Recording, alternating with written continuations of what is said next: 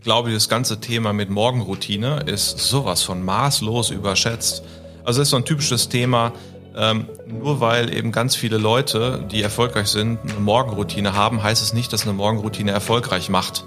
Und die meisten Leute haben deswegen eine Morgenroutine, weil äh, sie eine Routine brauchen, damit sie ihr Leben organisiert kriegen.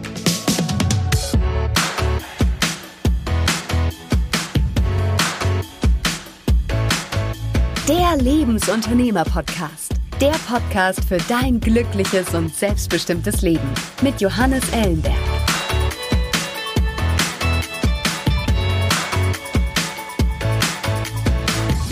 Heute mit Dr. Frederik Hümmecke. Frederik ist Experte für Verhalten von Individuen, Teams sowie Organisationen und unterstützt mit seiner Arbeit insbesondere Führungskräfte bei Veränderungsprozessen in kritischen Situationen.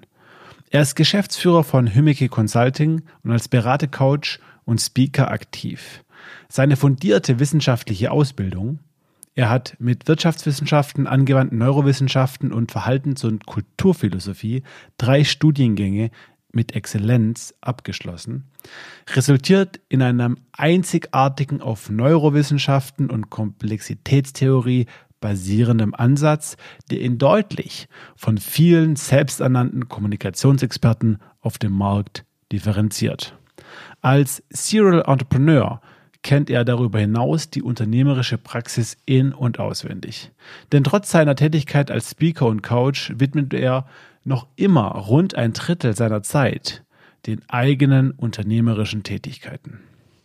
Im Podcast spreche ich mit Frederik über seine Jugend und den Einfluss, den diese auf seine Karriere hatte. Außerdem gehe ich Frederiks bemerkenswerter akademischer und unternehmerischer Karriere auf den Grund und versuche herauszufinden, welche Entscheidungen er dafür getroffen hat. Besonders spannend finde ich seine Herangehensweise an das Thema Produktivität und Disziplin. Hier verfolgt er einen hybriden Ansatz aus Intuition und klar definierten Routinen und Prozessen. Und jetzt viel Spaß mit Frederik Kümmecke. Frederik, hey, schön, dass du heute da bist und dir Zeit genommen hast für dieses Gespräch.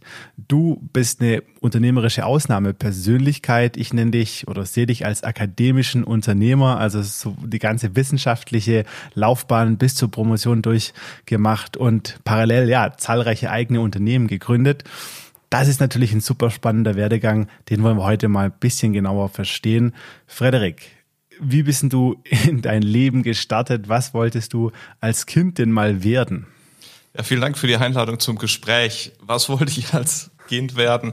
Ich glaube so ziemlich alles. Also ich bin jemand, der sehr enthusiastisch ist. Und wenn ich dann eine Idee habe, dann finde ich diese Idee geil und dann soll es losgehen. Und äh, ich kann mich dran erinnern, wie ich in meinem Spielzimmer damals Arzt gespielt habe und ach so ziemlich alles. Also die typischen Klassiker wie Astronaut und Feuerwehrmann, die waren es eher nicht. Das war, ich war schon von vornherein so eher so ein Sesselhocker wahrscheinlich. Äh, das waren aber vor allen Dingen eher Phasen, die dann hoch und runter kamen. Spannenderweise habe ich mir dann im späteren Leben nie die Frage wirklich gestellt, was würde ich denn machen wollen? Also diese typische Frage, was willst du denn mal werden? Die kam nie auf, denn ich bin dann, da kommen wir wahrscheinlich später zu, von, von der Kindheit Stück für Stück immer weiter in mein jetziges Leben gestolpert. wie, wie bist du denn aus, aufgewachsen? Wie darf ich, wie darf ich mir das äh, vorstellen? Aus was für einem Haushalt kommst du? Ja, ich glaube, dass, dass die schönste Beschreibung ist so ein äh, elterlicher Hof. Ähm, wir haben das Wohnhaus meiner Eltern gegenüber ist ein weiteres Wohnhaus gewesen. Unten wohnten meine Oma, mein Opa und oben wohnten Tante, Onkel, Cousin und Cousine. Das heißt, äh, wir waren äh, da wie so ein kleines höfliches Anwesen. Und höflich meine ich jetzt wie, wie so im Mittelalter, wo man so in der Großfamilie groß wurde. Da äh, war so gut wie immer einer da. Wenn ich mal aus der Schule eher nach Hause kam, dann war Oma da oder Opa war da und es gab immer was zu tun. Mein Onkel ist ähm, begeisterter Profi-Handwerker. Ähm, mhm. Mittlerweile in Pension und der hat so meterlange Hobel da stehen und regelmäßig stand ich mit ihm auf dem Dach und habe Dächer gebaut und da gab es immer wieder was zu tun. Das heißt, ähm, viel, viel Prägung, viel Entwicklung, viel Chancen auch, sich auszutoben und ganz viele Sachen zu probieren, ist das, was wahrscheinlich am besten da meine Kindheit charakterisiert. Mhm. Und durchaus auch behütet aufgewachsen. Wenn ich mir das so bildhaft vorstelle, ist ja wirklich ein schönes Bild. Ja, das ist durchaus schon behütet, aber auch durchaus mit dem mit dem Realismus des Lebens drumherum. Ne? Also da haut man sich auch mal mit dem Hammer auf den Finger und da, da steht nicht die ganze Zeit einer hinter einem und sagt Vorsicht, Vorsicht, Vorsicht. Ich konnte relativ viel und relativ lange dann auch alleine draußen spielen, habe auch gelernt, eigenständig unterwegs zu sein, was, was auch eine ziemlich wichtige Fähigkeit, glaube ich, ist. Und ähm, mhm.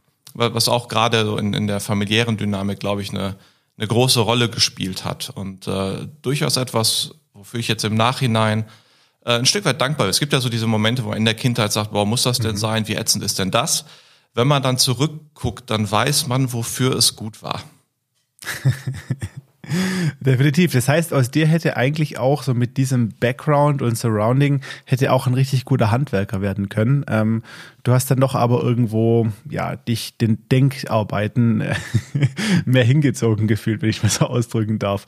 Du ja. bist dann äh, schultechnisch, ähm, hast den klassischen äh, Gymi, Gymi-Laufbahn dann genommen. Ja, also mal kurz dazu. Ähm, hm. Handwerken finde ich mega geil. Wir haben gerade ein ein, ein großes Kundenprojekt bei einem Handwerker und ich bin sowas von neidisch, dass die jeden Tag, wie man so schön sagt, ihrer Hände Arbeit sehen und, mhm. äh, und dann wirklich nach Hause gehen und wissen, was sie getan haben. Ne? Also jeder von uns, der hier im Büro sitzt, der kennt diese Tage, wo man im Büro ist und nachher guckt man so auf seinen Schreibtisch, die Aktenberge sind größer geworden und man denkt sich, was habe ich denn eigentlich hier getan? Und man hat ja. nicht so richtig eine Antwort. Ja, trotzdem ähm, bin ich so die klassische Laufbahn, Grundschule, nächster Schritt dann Gymnasium und das Lustige war, ich hatte damals die Empfehlung gekriegt, dass ich doch lieber zu einer Realschule gehen sollte.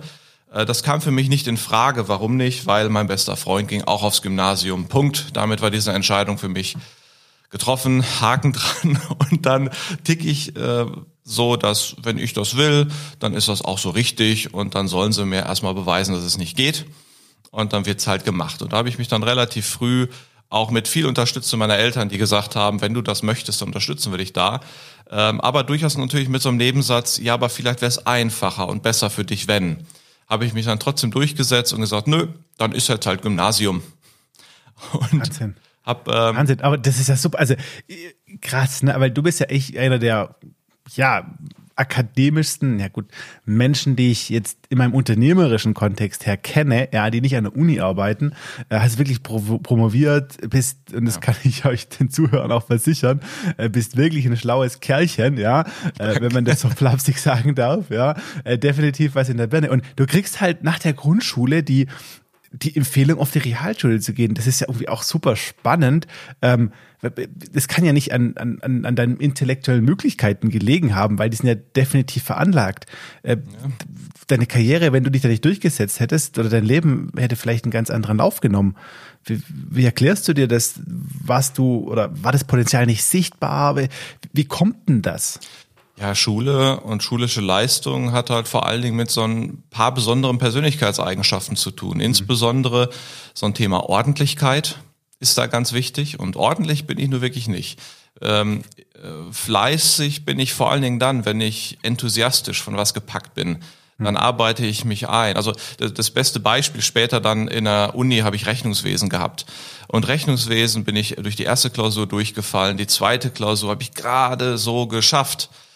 Zwei Jahre später hatte ich ein Kundenprojekt, wo es um Rechnungswesen-Thema ging. Mhm. Habe ich mich eingeschlossen, habe mit dem Rechnungswesenbuch, habe das mir drei Wochenenden angeguckt und habe danach dem Steuerberater erklärt, wo er den Fehler hat. Das eine Mal wurde ich gewollt und das andere mhm. Mal wollte ich. Und wenn man dann so mhm. Dickschädel hat wie ich, mhm. der äh, eben vor allen Dingen nur das will, was er will, dann hat man keine, sagen wir mal, intuitive Neigung, viel Hausaufgaben zu machen und hat auch keine Lust, Sachen auswendig zu lernen und äh, keine Lust, diese ganzen Mach Sachen zu machen, von denen Lehrer denken, dass sie denn für die Entwicklung gut wären. Man selbst aber kein Gefühl an der Stelle dafür hat. Ähm, und, und so war es natürlich auch ein Stück weit in, in der Schule, in der Grundschule. Bei den Fächern, wo ich Bock drauf hatte, da, da lief das. Und das, das zog sich durch. Also in der Hm. Grundschule, in der, im Gymnasium, in der Oberstufe habe ich es dann geschafft, in einigen Fächern bei 1-0 zu stehen. Das war die, wo ich Bock hatte. Und bei anderen Fächern gerade so bestanden zu haben. Das waren die, wo ich dachte, ach, lass mich mit dem Mist in Ruhe, das nervt. Hm.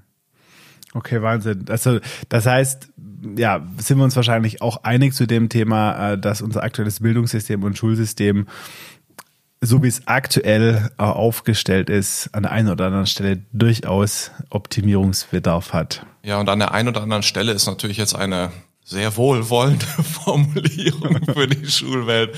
Also vielleicht ist das ein Thema, wo wir jetzt ganz schnell weitergehen. Ansonsten reg ich mich jetzt auf und so früh am Morgen könnte das länger dauern und den ganzen Tag sich durchziehen. Nein, äh, ehrlich, äh, ernsthaft, das ist das, was da Schule mit uns macht, ist schon etwas, was mich regelmäßig wütend macht. Äh, als unsere Tochter geboren wurde, ähm, hat meine Frau als allererstes gesagt, nein, du gründest keine Privatschule.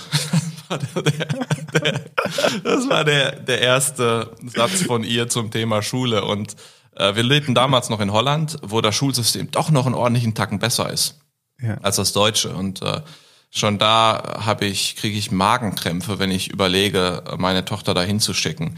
Ähm, und übrigens gar nicht mal wegen, wegen der Mitschüler und gar nicht mal wegen des sozialen Kontakts. Das finde ich gut und das darf auch mal rough sein und hm. das darf auch mal härter werden. Aber ich würde mir halt doch sehr für viele, viele Menschen wünschen, dass Schulen ein besserer Ort der Potenzialentfaltung für alle möglichen Persönlichkeiten und Intelligenztypen ist, wo sich jeder wohlfühlt und wo jeder sein Potenzial entwickelt. Und ganz häufig, und so war es bei mir auch ein großes Stück weit, ist Schule halt ein System, was für eine Art Mensch gut ist und eben für den Rest nicht. Und das produziert Menschen, die dann ihr ganzes Lebens, Leben lang mit Glaubenssätzen wie ich kann kein Mathe, ich kann keine Sprachen und so weiter durch die Gegend laufen. Ne? Also und in allen Fällen, wo ich mich dann ins Leben gestürzt habe, habe ich gemerkt, dass diese Glaubenssätze Quatsch waren. Also ich habe auch gedacht, ich kann keine Sprache. Ich habe zwar Englisch-Leistungskurs gemacht, aber so gerade mit Mühe und Not irgendwie durch. Und dann weiß ich noch genau, erste Job war ich in Rumänien, geschäftlich. Mhm. Ich war nicht in der Lage, mir ein Brötchen zu bestellen. Was heißt verdammt nochmal Brötchen ohne Salat mit Mayonnaise auf Englisch? Shakespeare interpretieren, das konnte ich zu dem Zeitpunkt. Aber sonst, ich war ja fast nicht, also ja. sprachmäßig nicht lebensfähig in, ja. in, diesem Bezug. Und ganz viele solcher Themen passieren halt systematisch in der Schule, wo, ähm, wo man dann, wenn man im Leben es mal versucht, auf eine andere Weise plötzlich die Sprache lernt. Also ich habe jetzt in drei Jahren Niederländisch gelernt auf einem Niveau, wo ich sage, ich bin partysicher. Also auf jeder Party kann ich mich gut unterhalten. Und das habe ich gemacht, ohne eine grammatikalische Regel zu lernen oder ohne eine Vokabel zu lernen, mit einer Sprachlernsoftware. Ohne Mühe, mit mal eben zehn Minuten am Tag. Und wenn ich das vergleiche, mit welchem Drama und mit welchem Generv ich mich durch diese scheiß Schule da gewirkt habe, mhm. oh, also äh, Wahnsinn. du merkst, wenn wir da jetzt einsteigen, das äh, ja. lieber nicht. Das wäre ein, ein, ein tagesfüllendes äh, Programm. Ne, definitiv. Da machen wir, da machen wir gesondert mal was dazu. Äh, und äh, ich hoffe, dieses Thema mit Privatschule gründen ist bei euch daheim noch nicht ganz durch. Ähm, ich würde mich auf jeden Fall bereit erklären, da auch mitzudenken. Ja. Frag meine Frau gleich nochmal. Okay, ja, super. Aber du hast es dann, ne, und das ist ja das, ne, durch, sag ich mal, Zufall oder durch deinen eigenen Willen, nee, ich will hier mit meinem besten Kumpel gehen, ja, dann doch irgendwo geschafft, aufs Gimmi zu gehen und dann ging das ja doch irgendwo alles ganz gut. Ähm, so, und dann war da aber nicht Schluss. So, dann, dann hast du gesagt, okay, und jetzt mache ich da weiter äh, den akademischen Bildungsweg und hast dich ähm, für ein Wirtschaftswissenschaftsstudium entschieden. Äh, nimm uns doch vielleicht mal mit noch zu diesem Punkt. Ähm, wie war das dann, als du mit der Schule durch warst? Da warst du dann ja frei theoretisch vom System. Mhm. Ähm, was war da so deine Gedankenwelt? Ja, ich mache mal ähm, einen kleinen Schritt vorher, weil der wird dann ja. gleich relevant, wenn wir über so eine, eine Entscheidung zu Zivildienst und Studium reden. Ähm, eine Sache, die bei mir durchaus sehr speziell ist, ähm, ist, dass ich eine behinderte Schwester habe. Meine Schwester hat das mhm. sogenannte Angelman-Syndrom ist ähm, vollständig körperlich und geistig behindert.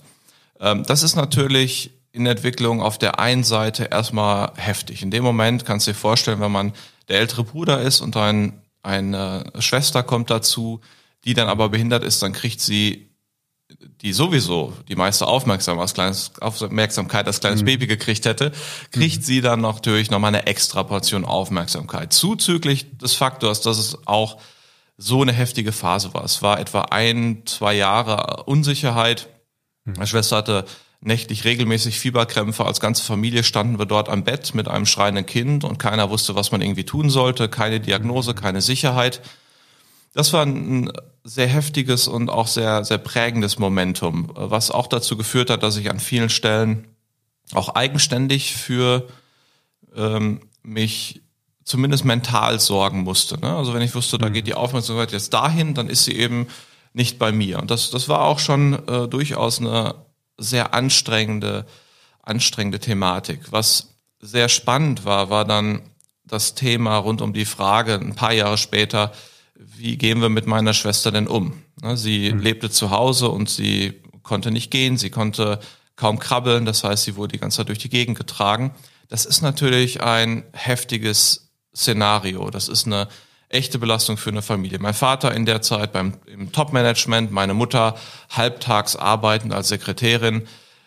Äh, jetzt kannst du dir vorstellen, was das für eine Familie ungefähr bedeutet. Und irgendwann mhm. haben wir mhm. dann mit, äh, mit Mühe und Not mal beschlossen, dass wir meine Schwester in eine Kindereinrichtung geben.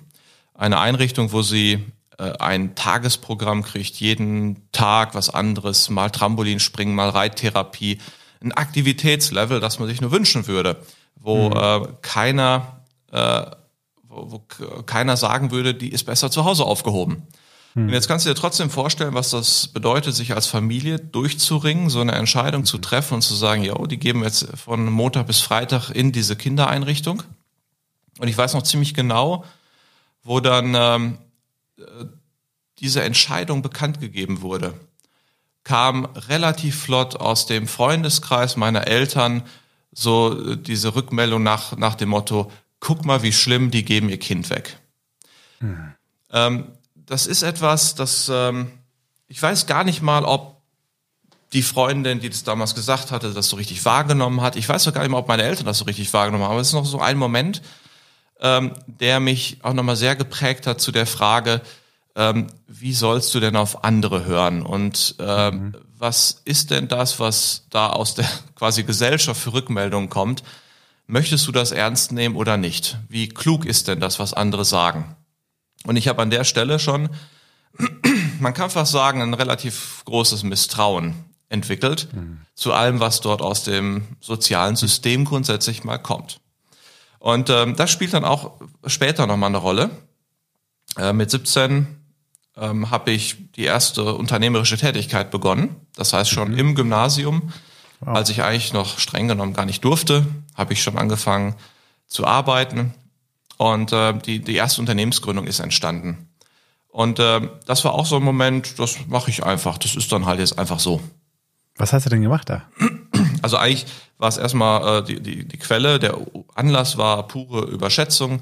Wir standen auf der Vorabifete, ähm, ein Freund und ich, ähm, Freund, der mittlerweile hohe Führungskraft bei einer deutschen Großbank ist, standen äh, wir zusammen mit einem äh, leicht besoffenen Kopf äh, vor der Halle, wo unsere Abi-Fete stattfand.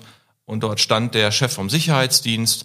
Und dann haben wir dem besoffenen Kopf gesagt, dass sein Vertriebsansatz ja doch wirklich ganz ätzend wäre. Also man als Kunde, das wird einen sehr nerven. Worauf der sowas sagte in dem Sinne von, ja, dann mach's doch besser. Worauf wir dann sagten, na gut. Und dann haben wir eine Firma gegründet, die quasi Vertriebsdienstleistung für einen Sicherheitsdienst gemacht hat. Das heißt, wir sind losgezuckelt und haben dann angefangen, äh, die Sicherheitsdienstleistungen zu verkaufen.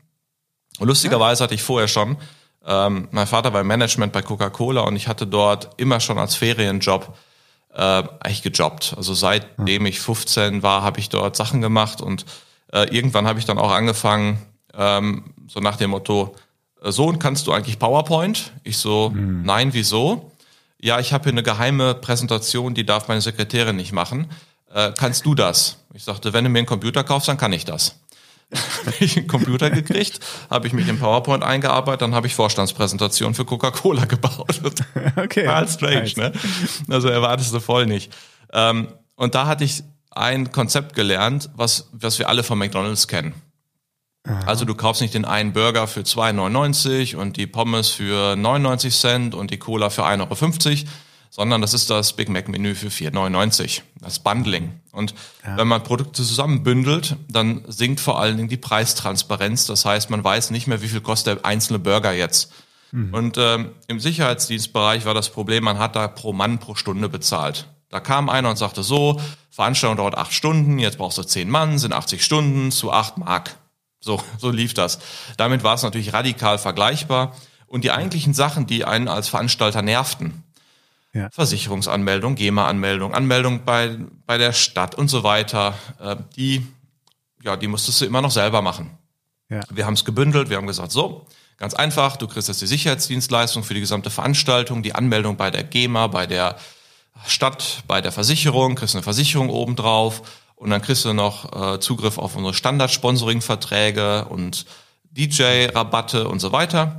Und dann haben wir das darüber hingekriegt, dass die, der Preis vollkommen intransparent war. Der Kunde aber gesagt hat, geil, ein ganzes Paket, ich muss mich um nichts mehr kümmern, das will ich haben. Und äh, so ganz flott dafür gesorgt haben, dass da ein ganz äh, Arsch voll Aufträge rumkamen. Und das war so die, die erste unternehmerische Tätigkeit, die wir dann damals begonnen haben. Eher nach dem Motto, denn sie wissen nicht, was sie tun. Mhm. Ne, also so, oder anderes schönes Bild ist wütendes Topfschlagen. Ne? Also ganz viel durch die Gegend hauen so lange, bis man halt einen Topf findet und auf dem Topf wild rumhämmern. Und das ist es im Wesentlichen gewesen. Ähm, Ein schönes Bild, aber ich meine, das, das wird dem ja nicht ganz gerecht. Ne? Also das war ja schon, also was du gerade beschrieben hast, ne, mit dem Product Bundling, äh, Preistransparenz aufheben, äh, da vielleicht hast du das nicht 100% bewusst gemacht, aber das waren ja, das waren ja durchaus äh, schon Management-Skills, sage ich mal, ähm, die du da an, an, an Tag gelegt hast. Ähm, die jetzt für einen 17-jährigen Abiturienten nicht äh, üblich sind. Nicht 100% bewusst ist gut, das war so ziemlich gar nicht bewusst. Also das war einfach gemacht, das war ein Stück weit auch Copy-Paste. Ne? Da, da mhm. gesehen und sagt, ah, guck mal, das passt. Äh, das mache ich jetzt da. Also in, in dem Sinne natürlich auch einfach eine unglaubliche Menge Schwein gehabt. Ne? Mit der mit der Arbeit, die ich da äh, für meinen Vater gemacht habe, habe ich halt, das war wie eine Top-Management-Ausbildung über drei Jahre, die ich da abgekriegt habe, ohne dass ich es gemerkt habe, ohne dass es schwer fiel, und da habe ich sogar noch ein paar Euro mit verdient. Also auch eine ganze Menge Glück gehabt an der Stelle. Stark. Und ähm, dann, dann lief eben, wenn wir da mal einen, einen logischen Schritt weitergehen, ja. dann lief eben die unternehmerische Tätigkeit. Mein Vater hatte zu dem Zeitpunkt, ähm, das war 2002, ähm, schon auch seine Firma gründet. Er ist aus dem Management ausgestiegen, hat sich selbstständig mhm. gemacht und ich war auch von vornherein mit solchen Sachen wie Visitenkarten, mach mal eine Webseite, so eine Mann und so weiter. Mhm. Und was hältst du denn von dem Namen? Und mhm. ähm, wie, was ist denn unsere Alleinstellung? Äh, red mal mit. War ich schon von Anfang an dabei und damit war für mich die Entscheidung nach dem Gymnasium, ob Zivildienst oder Bundeswehr, sehr klar. Mhm. Denn das Unternehmen war mir wichtig, ich bleibe in der Nähe, ich bleibe zu Hause. Mhm. Da bin ich dann also losgezuppelt, habe überlegt, was machst du für den Zivildienst und habe mich fürs Jugendzentrum entschieden. Äh, spannende mhm. Zeit, vor allen Dingen eine sehr lehrreiche Zeit, denn in so einer behüteten Mittelklasse Familie aufzuwachsen mit äh, familiärer Anbindung, mit allem drum und dran, das ist ja eine radikale Blase und du kannst dir nicht vorstellen, was dort noch für weitere Menschen so unterwegs sind. Mhm. Also du kannst dir nicht vorstellen, dass es da Kiddies gibt, die eben zu Hause kein Frühstück kriegen, weil pff, ist mir doch egal. Und du kannst dir nicht vorstellen, dass es Kiddies gibt, dem muss man mit 16, 17 Jahren erstmal erklären, was ist denn eigentlich ein Zeuge? Was ist denn das? Und was ist der Richter? Und was ist überhaupt ein Gericht? Wahnsinn. Ähm, also da habe ich noch erstmal erstmal gelernt, wie, wie breit quasi die Spreizung dort in der Gesellschaft sein kann. Und dass man mhm. sich, wenn man dort in der einen Perspektive ist, die andere gar nicht vorstellen kann. Das, das kriegt mhm. man kriegt man gar nicht mit und habe auch da nochmal als zweiten Impuls zu dem, was mit meiner Schwester damals war, mhm. nochmal sehr viel über Gesellschaft gelernt und die Frage, wie, wie tickt denn die Gesellschaft und ähm, habe dabei immer wie immer, also ich habe mich habe sehr genossen, ich habe einen sehr guten Umgang mit den Kiddies gehabt, also echt eine ganze Menge Spaß gemacht und ähm, das waren alles tolle Menschen, ne? ähm, mhm. mit denen man wirklich eine tolle Zeit haben konnte, ähm, die sich aber in so einer echten Spirale drehten. Wir hatten da teilweise Familien, die irgendwie in siebter Generation Hartz-IV-Empfänger waren. Da habe ich gefragt, siebte Generation oder irgendwie, irgendwie sowas, ne? So lange gibt's mhm. Hartz IV doch noch gar nicht, ja. Und dann kam raus, naja, wenn du mit 15 immer das nächste Kind kriegst, dann schaffst du halt ein paar mehr Generationen. Wow. Also nochmal wirklich eine ganz andere Welt. War für mich dann auch so nach dem Motto, huiuiui, wo bist du denn hier gelandet? Ist, das ist auch jetzt Deutschland, das ist auch nochmal die Welt.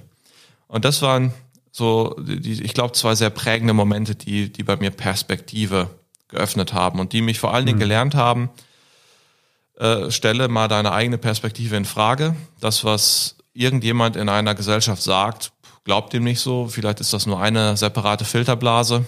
Mhm. Äh, geh mal da ganz skeptisch und kritisch mit um. Und äh, bin dann so Stück für Stück ähm, eigentlich vor allen Dingen auf Unkonventionalität sozialisiert worden. Mhm. Ich glaube, das ist eine der, äh, eine, eine der wichtigsten äh, zwei Impulse, die ich da gerade beschrieben habe. Mhm.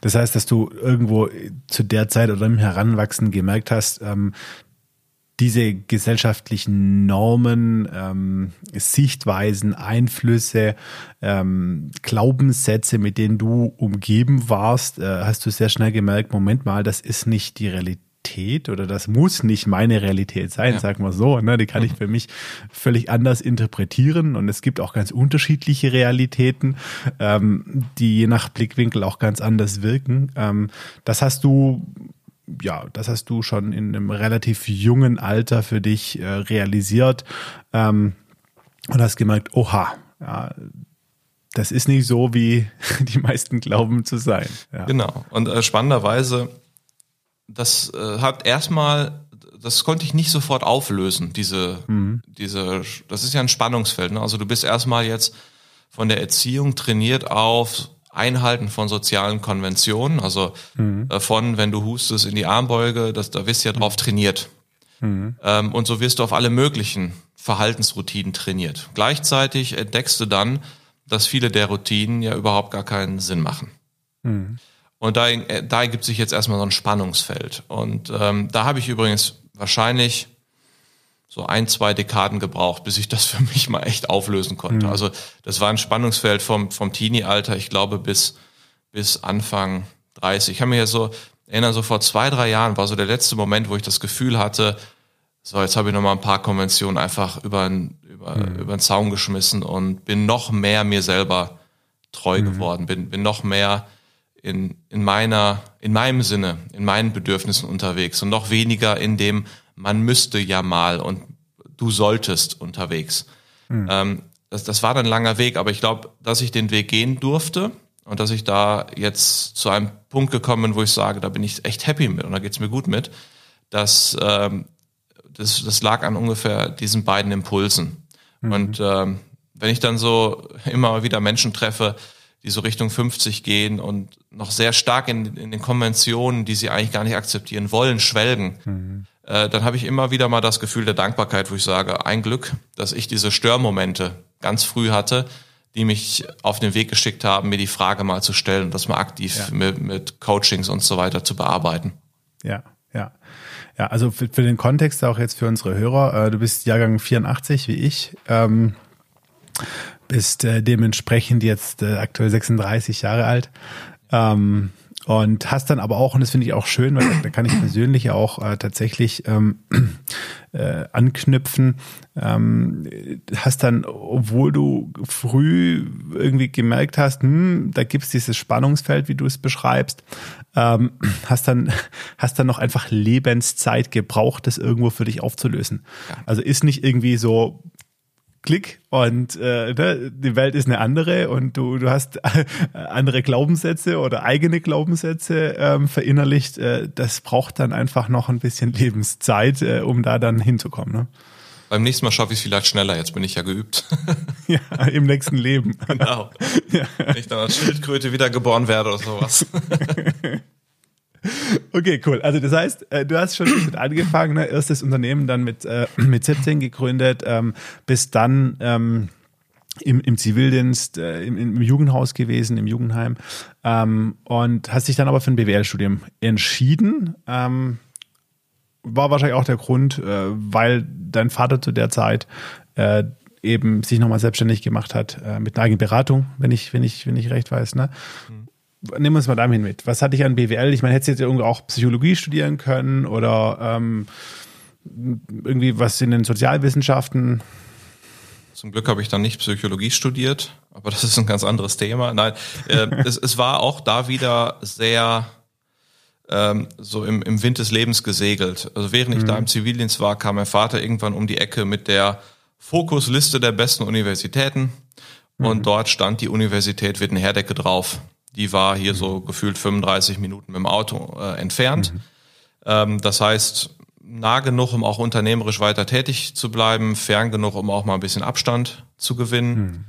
Äh, und vor allen Dingen das Spannende war, äh, wie gesagt, ich war in der Schule ähm, in einigen Fächern richtig gut, in anderen Fächern richtig mhm. schlecht und es hat dann auch so eine richtig mittelmäßige 2,6 als Abi-Note gegeben, ähm, die dann natürlich bei einigen Studienfächern auch so ein Numerus Clausus-Thema äh, produziert hätte. Ähm, und ich habe dann gedacht, okay, dann guckst du mal und bewirbst dich mal bei der Uni Witten und so als Backup bei zwei anderen Universitäten. Mhm. Und ähm, Wirtschaft fand ich da schon echt spannend und ähm, hab äh, in, in der Uni Witten war es ganz bewusst nicht nur BWL, sondern BWL plus Ökonomie, also auch die volkswirtschaftliche Seite. Mhm.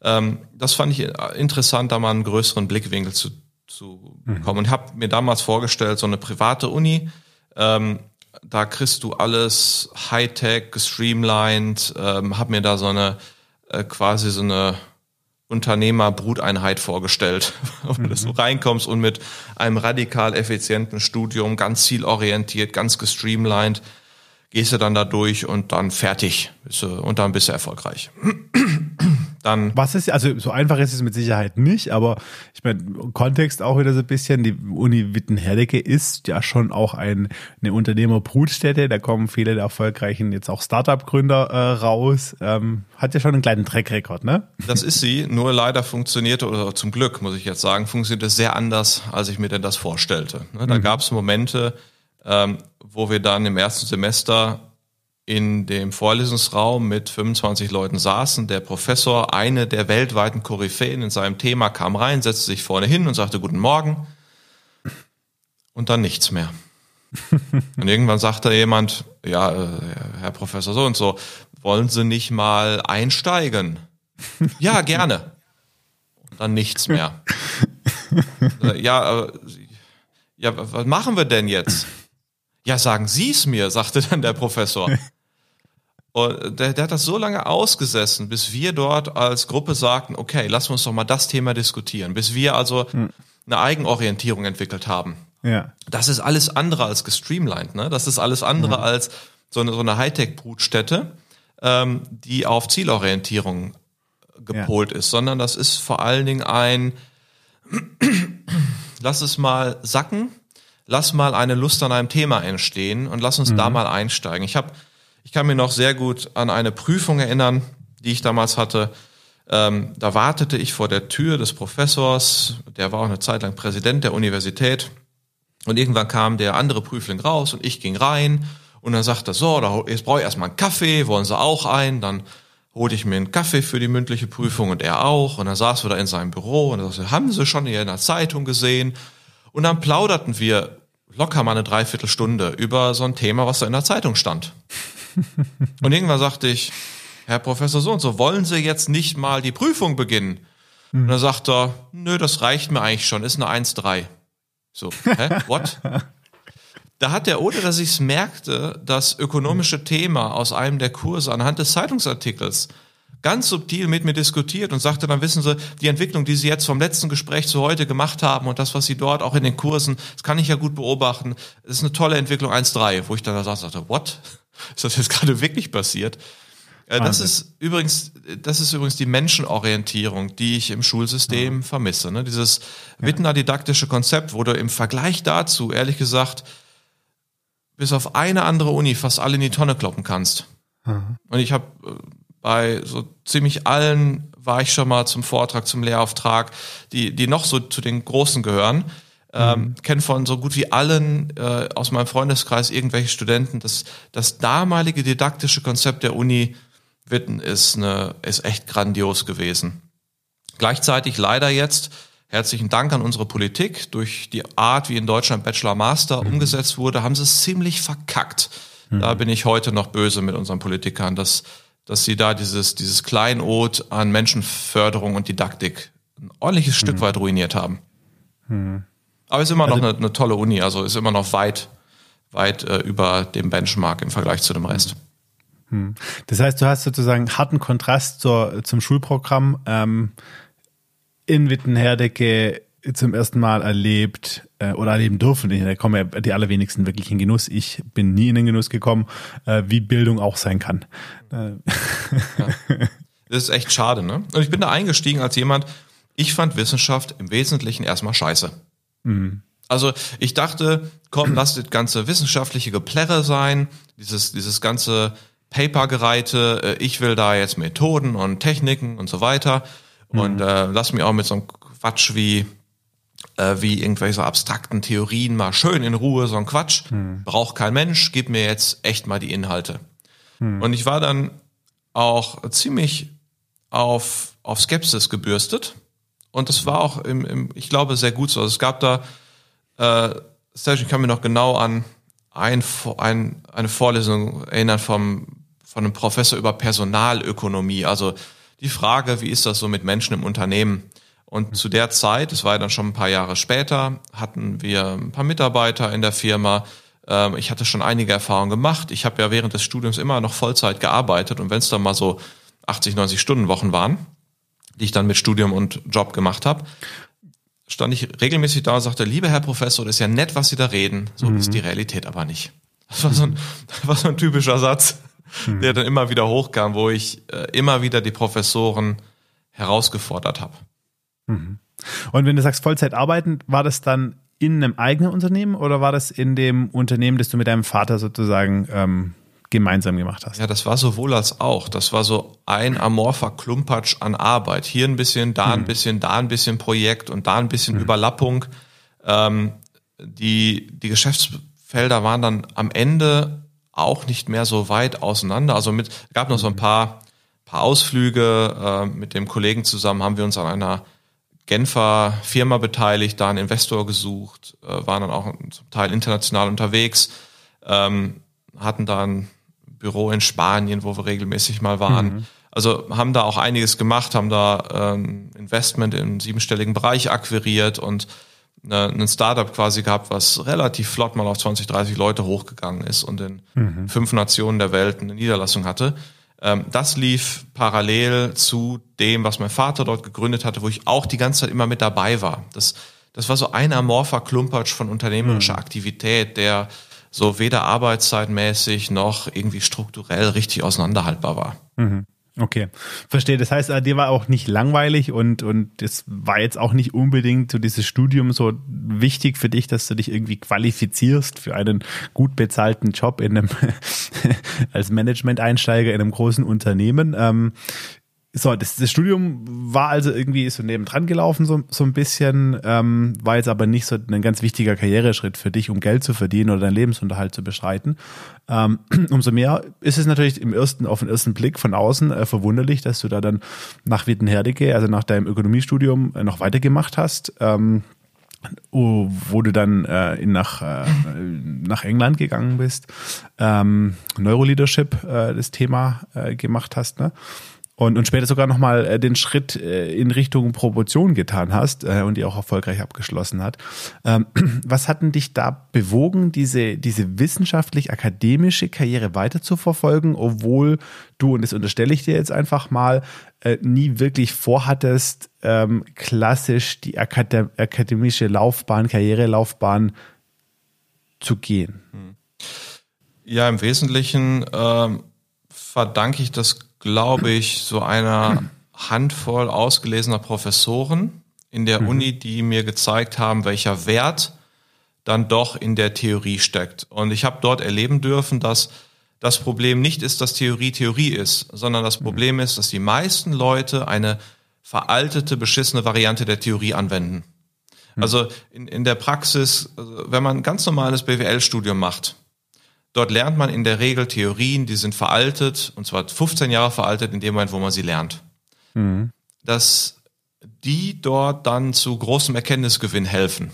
Mhm. Na, das wundert mich nicht, wenn sie es nicht tun.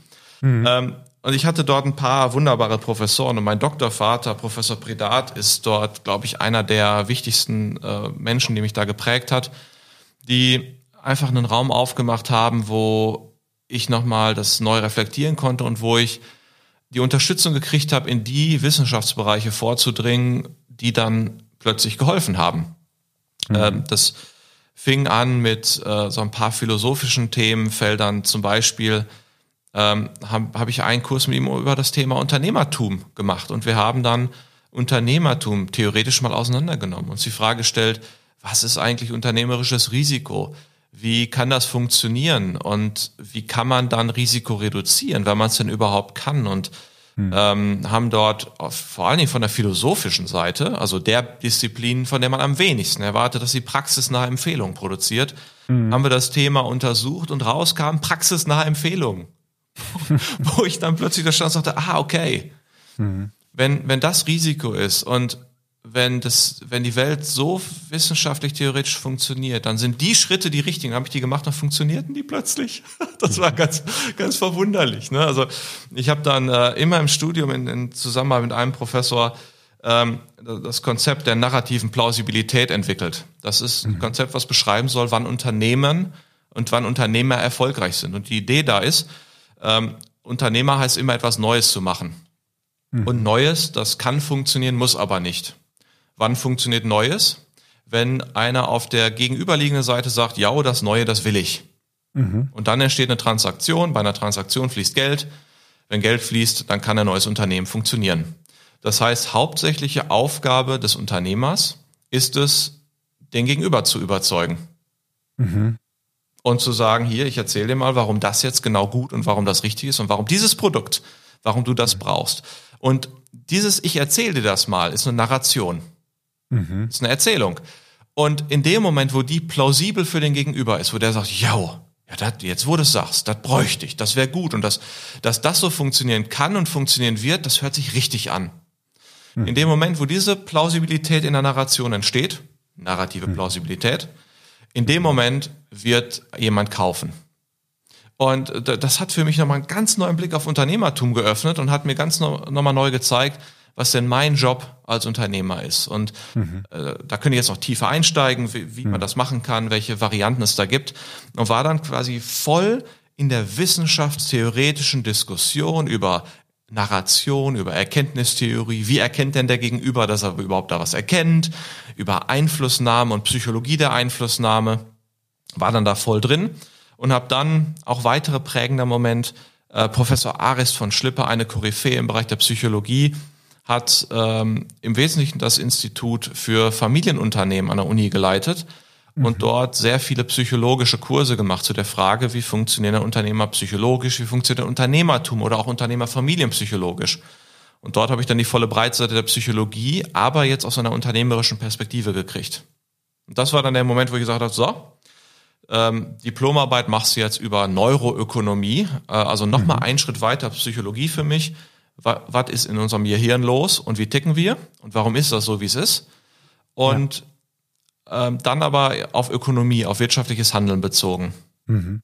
Und das habe ich bei meinem Doktorvater, Professor Predat, gemacht. Und am Ende merkte ich, geil, was da rauskommt, aber fertig bin ich damit noch nicht. Mhm. Das vertiefe ich jetzt.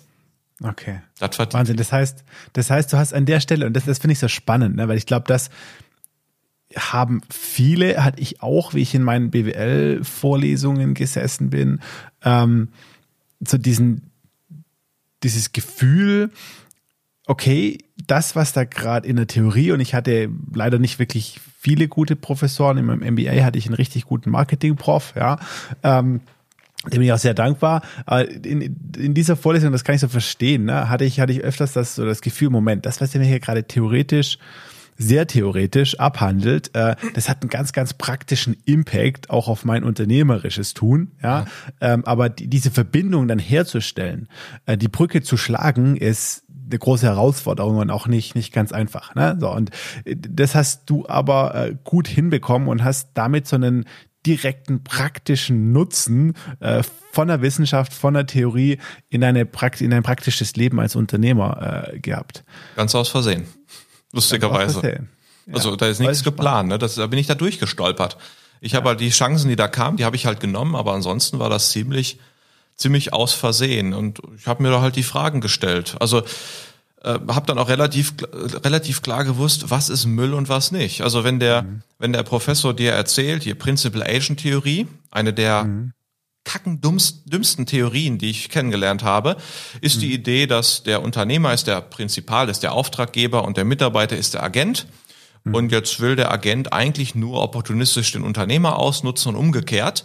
Und mhm. dementsprechend macht man jetzt Verträge und kontrolliert sich und so weiter. Mhm. Übrigens eine Theorie, auf der ganz viele Führungstheorien immer noch fußen und damit dann meistens vollkommen für den Arsch sind. Entschuldigung, wenn ich das so sage. ähm, ja. Und dann, dann stelle ich einen Mitarbeiter an und was ich da sehe, ist genau das Gegenteil.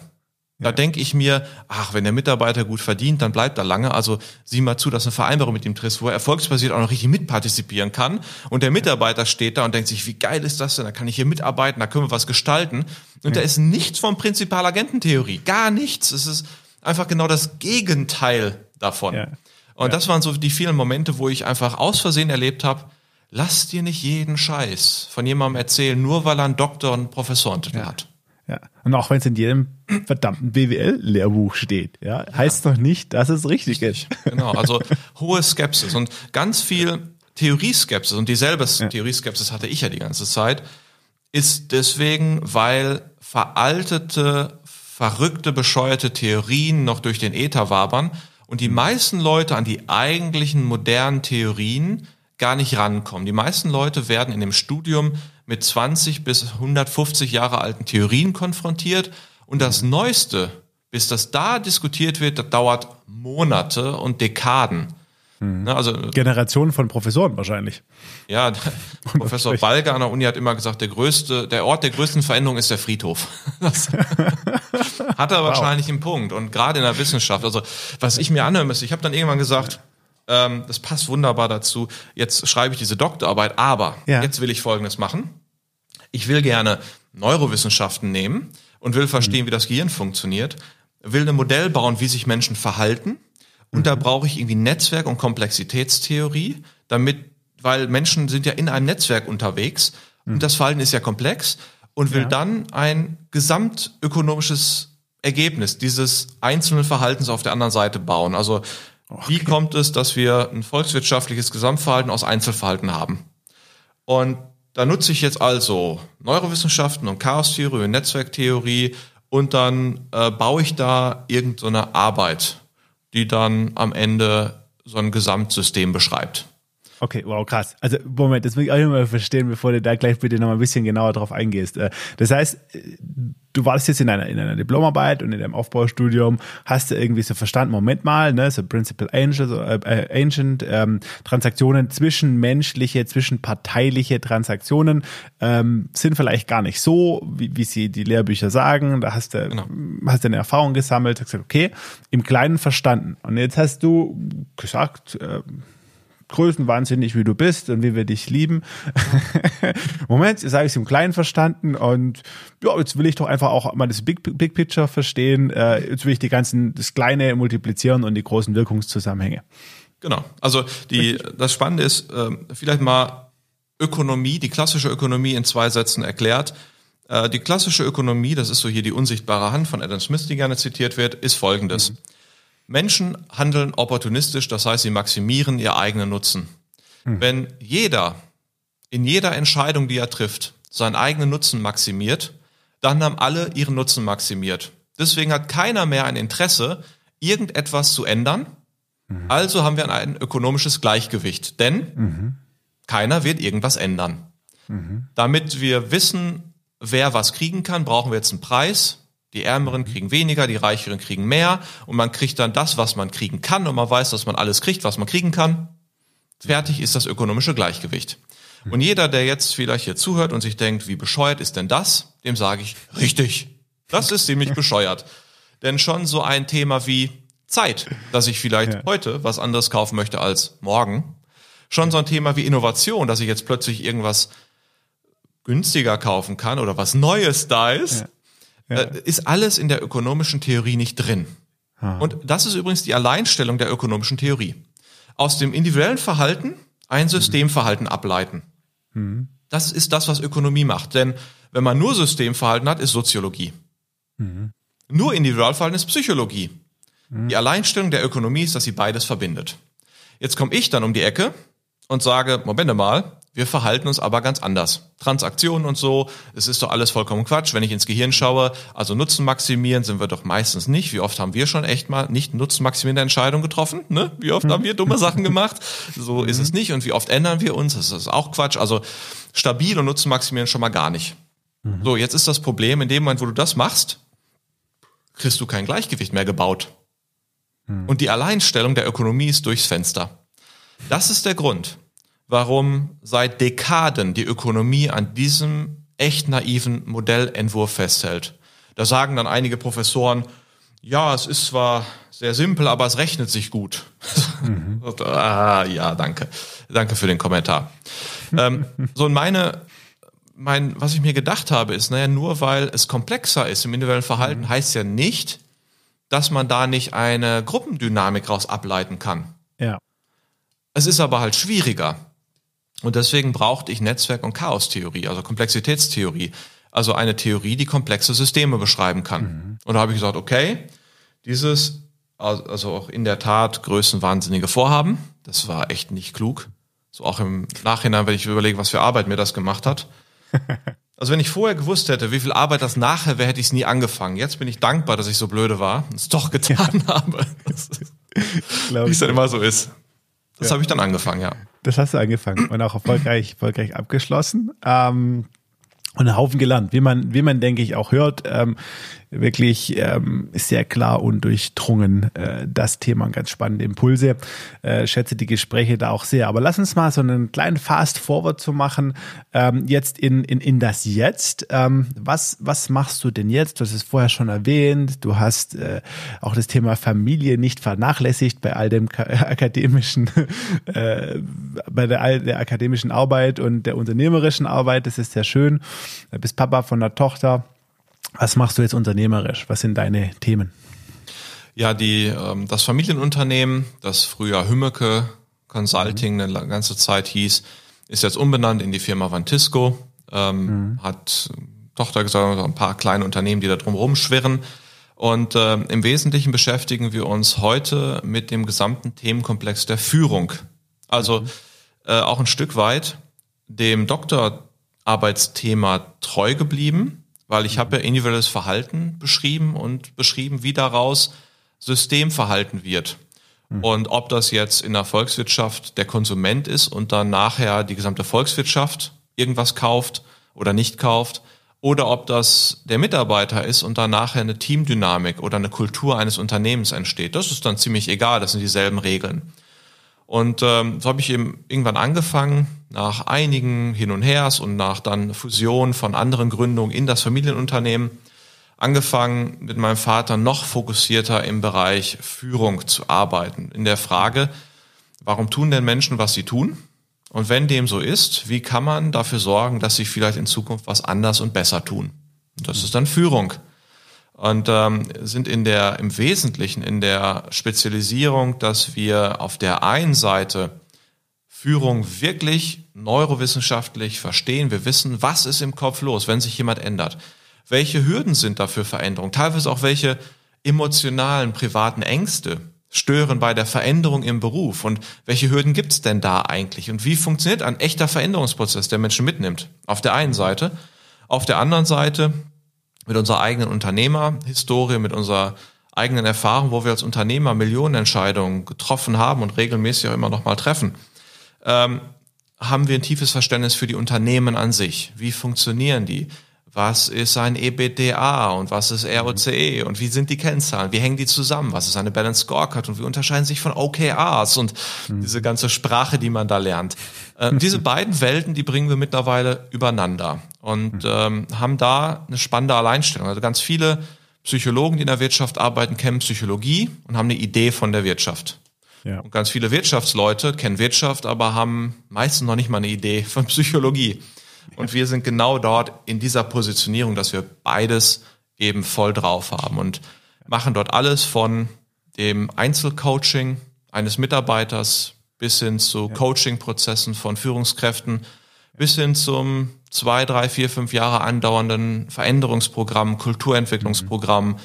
ähm, Fähigkeiten-Trainingsprogramm. Mhm. Wir bauen äh, als Dienstleister Weiterbildungsabteilungen für Unternehmen auf, gestalten Seminare, machen Persönlichkeitsdiagnostik, also das gesamte Themenfeld. Also wenn es mit Führung zu tun hat, dann machen wir es in der Regel. Oh, das ist ein super, super spannendes Themenfeld, vor allem, äh, dass du die beiden, ja. dass du die, diese beiden Welten tatsächlich miteinander verbindest. Äh, das ist was, das ich auch erst in der jüngsten Vergangenheit lernen durfte, ähm, dass bei allem unternehmerischen Tun und der Geschäftsmodellentwicklung und irgendwie Unternehmen gründen, Startups starten, ähm, man unternehmerisches Rüst und Handwerk braucht, definitiv. Ähm, aber der viel größere Hebel äh, in der Regel in uns liegt, also im, im Kopf. ja. ja. Äh, und äh, da einfach viel mehr bewirkt werden kann. Heißt nicht, dass das andere nicht wichtig ist ne? und dass man das auch braucht, um nachhaltigen Unternehmen dann zu betreiben und, und, und zu skalieren, aber initial einfach mal das, was in uns steckt, ähm, doch relevanter ist äh, für den Gesamterfolg. Ja, definitiv. Ja, sehr spannend. Ja, Mensch, also das ist ja wirklich ähm, eine Menge. Du bist, wenn ich mir überlege, äh, 36 Jahre alt. Ähm, das ist noch jung. Du hast ziemlich viel schon gemacht, gesehen, gedacht, geschrieben. Stelle ich mir ähm, ja nach einem stressigen Tagesablauf vor, nach vollen Wochen. Ähm, vielleicht mal zur Frage, wie kriegst du das alles hin? Hast du irgendwie eine bestimmte Philosophie, äh, der du folgst, ähm, bestimmte, ja, bestimmte Themen, äh, die dir helfen, das Arbeitspensum hinzubekommen, das du an den Tag legst? Ja, also einmal muss man natürlich schon auch teilweise ein bisschen konsterniert bei mir feststellen, das typische Studentenleben, wie viele mhm. das hatten, hatte ich nicht. Hm. Ich bin meistens nach der Uni nach Hause gefahren und habe mich nochmal an den Schreibtisch gesetzt. Ähm, getrieben von einer Lust am Thema, von Enthusiasmus und äh, wenn das mich packt, dann bin ich auch sehr fleißig. Aber hm. was ich vor allen Dingen nie gemacht habe, und ich glaube, das ist ein wichtiges Thema, ich habe nie versucht, mein, mein Arbeitsalltag und mein Leben zu linearisieren. Sondern, also ich habe nie gesagt, so jetzt von morgens acht bis abends 17 Uhr das und dann von dann bis dann das.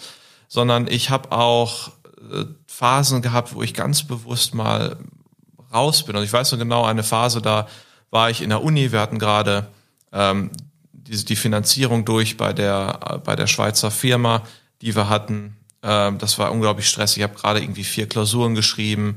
Äh, mhm. Bei zwei anderen Startups, die ich hatte, war es einfach heftig. Und irgendwann habe ich gesagt, so, jetzt leck mich alle mal am Arsch. Ich bin jetzt mal ein bisschen raus und war mhm. wirklich, vier, fünf, sechs Wochen nur das Nötigste getan und war die meiste Zeit damals dann auf dem Golfplatz und habe es mir gut gehen lassen und habe dann mhm. ähm, da lange Zeit nichts gemacht. Wenn, wenn ich das mache, wenn ich mal wirklich mir längere Pausen gönne, mhm. äh, wo ich wirklich dann mal zwei Monate nichts wirklich einplane, so urlaubsmäßig, mhm. dann fängt so nach zwei, drei Wochen die Neugier wieder an und dann habe ich so hab ich da Bock auf ein Thema. Und dann fange ich an, ein Thema zu bearbeiten und dann steige ich wieder in die Arbeit. Also was ich nicht habe, und ich glaube, das ist auch ein, ein echter Denkfehler, dass wir wir machen dreimal die Woche 60 Minuten Sport und wir nehmen morgens Müsli und mittags mhm. dann was, ein Brot und abends dann was Warmes und zwar jeden Tag. Also ich glaube, diese Linearisierung, die wir dort machen, mhm. ist, ist, also ich, ich sehe keinen Grund, wo das herkommen sollte. Also natürlich scheint mir das nicht. Und mhm. äh, ich versuche immer mehr zu lernen, mit den Phasen, die ich habe, auch wirklich aktiv in Einklang zu leben. Und dann gibt es mhm. eben mal eine Phase, da, äh, da heißt es dann Vollgas und da habe ich Bock. Und ähm, mhm. dann sind das aber auch Arbeitstage von 16, 17 Stunden. Und dann wird mhm. dort was gewuppt. Und dann gibt's Phasen, da, boah, dann ist doch jetzt mal gut. Also jetzt am Ende dieses Jahres wird es so eine Phase geben, da habe ich mir von Mitte Dezember bis Mitte Januar einen Monat komplett alles aus dem Kalender gekillt. Da ist dann. Urlaub. Und der Mitarbeiter, der mich, der mir da was einstellt, der kann mit einer, mit einem richtigen Anschiss rechnen. Das muss dann schon, ja. da muss dann schon so nach dem Motto Weltuntergang steht bevor. Ähm, ja. Da müssen wir drüber reden. Ansonsten ist dann aber auch wirklich gut. Ja. Ähm, also dieses auf mich selber hören, was ich denn wirklich brauche und wie wie ticke ich denn? Was wie, wie kann ich in Einklang mit mir unterwegs sein? Und ähm, ein Thema, was jetzt nicht mehr so gut klappt, nach, seitdem meine Tochter geboren ist, ist auch die, das Thema des Schlafens. Also ich bin jemand, der eigentlich ein Spätaufsteher ist. Also meine optimale Arbeitszeit ist irgendwie so von ab 10 Uhr frühestens. Mhm. Und ähm, dann bin ich aber auch in der Regel bis 12, 1 Uhr wach und dann wird so bis 9 Uhr geschlafen. Äh, ja. Das kann ich natürlich mit so einem, so einem kleinen Dötz, der da durch die Gegend rennt und um 6 Uhr meint, äh, rumquieken ist eine vollkommen gute Idee. Das geht dann natürlich nicht mehr. Wo ich gerade auch ja. merke, dass ich dort noch keinen ja. guten Weg gefunden habe, wie ich, ja. wie ich ordentlich damit umgehen kann und äh, wie ich es hinkriege, dass ich meine produktivsten Phasen, die teilweise auch ehrlich gesagt leider abends sind, Aha. wie ich die hinkriege, ohne dann zombie-mäßig mit Schlafmangel durch den gesamten Tag zu laufen. Ja, ja. Also es ist ein konstantes, konstantes Bemühen, glaube ich, so ein Optimieren, ohne ein Optimum zu finden. Deshalb super spannend, ähm, wirklich super spannend als einer, ähm, als Mensch, der du bist, der sich wirklich ja sehr viel auch äh, mit dir selber, mit dem menschlichen Gehirn, mit Verhaltensmustern äh, beschäftigt hast. Ähm, dass du jetzt nicht, und das hätte man vielleicht erwartet, ne, äh, einer bist, der sagt, ja, hör zu, Johannes, ganz klar, ja, äh, ich habe hier meine fixe Routine, ja, ich stehe um 5 Uhr auf, ja, trinke einen Liter Wasser, ähm, mach meine äh, Meditation, äh, mach da mein Dankbarkeitsjournal, ja, und dann äh, gehe ich nach einer Time-Management-Methode hier meinen Tag an, ja, äh, und rock das durch. Ähm, Nee, machst du alles nicht. Du sagst, äh, hör mal, ich versuche komplett äh, auf meine Intuition zu hören. Ähm, und so nach den Zyklen, die es gibt, ja, finde fand ich auch einen spannenden äh, Punkt, den du da so gestriffen hast. Ja. Es gibt Zyklen. Ähm, da gibt es so dieses eine schöne Bild, das finde ich so, so toll. Ähm, ich glaube aus äh, Café am, am Rande der Welt von der Meeresschildkröte, die genau weiß, äh, wie sie gegen die Strömung schwimmt, wann es lohnt, irgendwie Gas zu geben, zu kämpfen und wann man sich auch mal treiben lassen muss. Ja. Ähm, da auch einfach so zyklisch so ein bisschen, äh, bisschen zu arbeiten.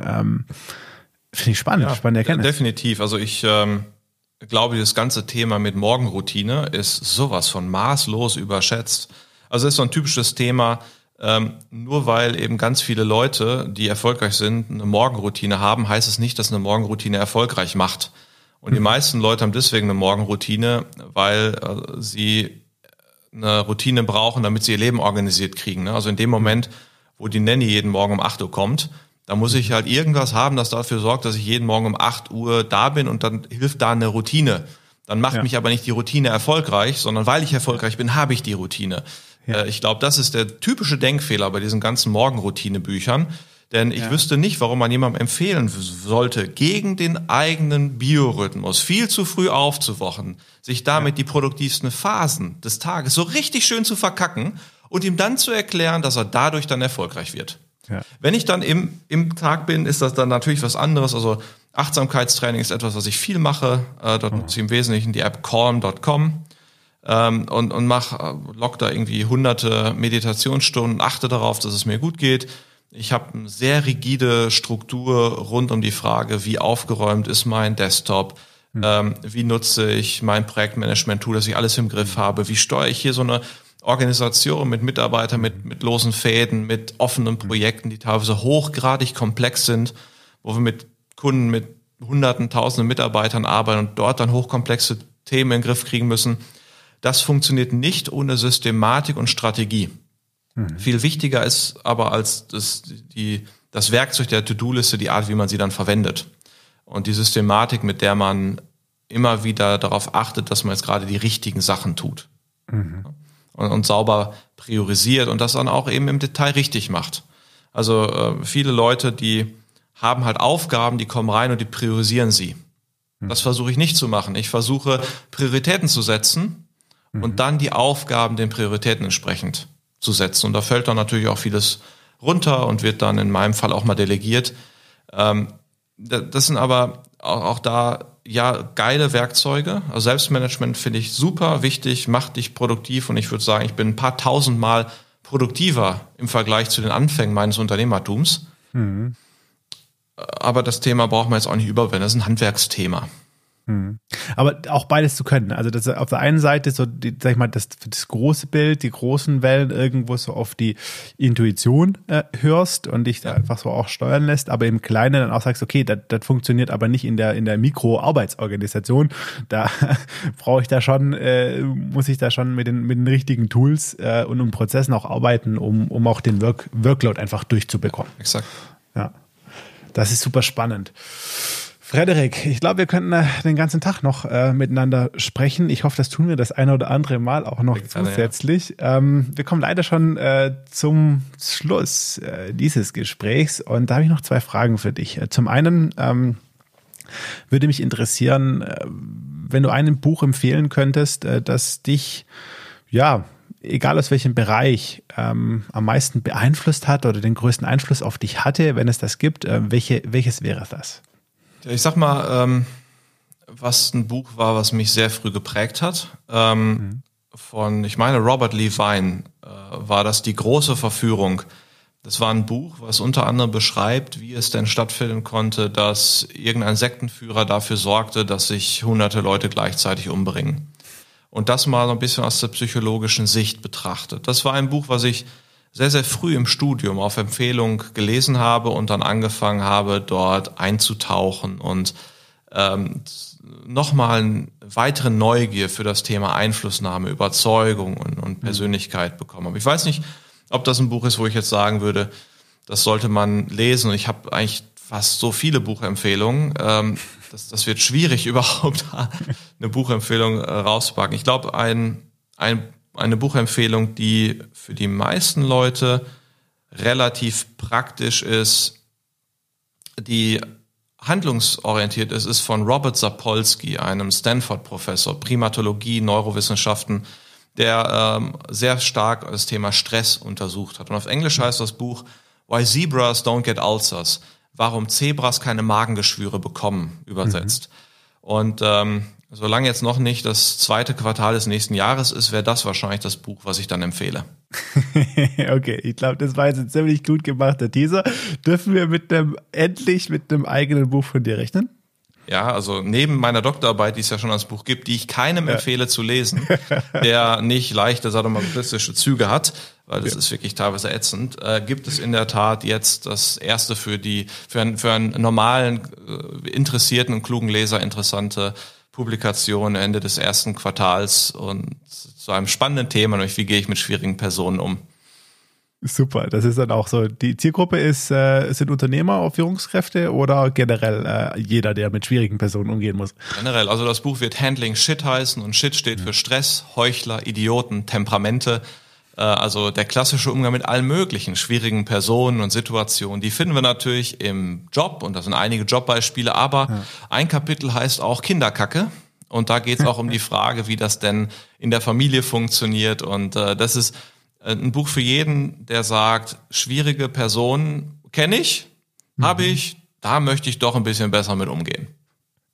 Das hört sich sehr, sehr spannend an. Ende äh, Q1 2021, Handling Shit. Ja. Ihr könnt gespannt sein. Äh, bekommt ihr definitiv auch über die Kanäle hier dann nochmal einen Hinweis.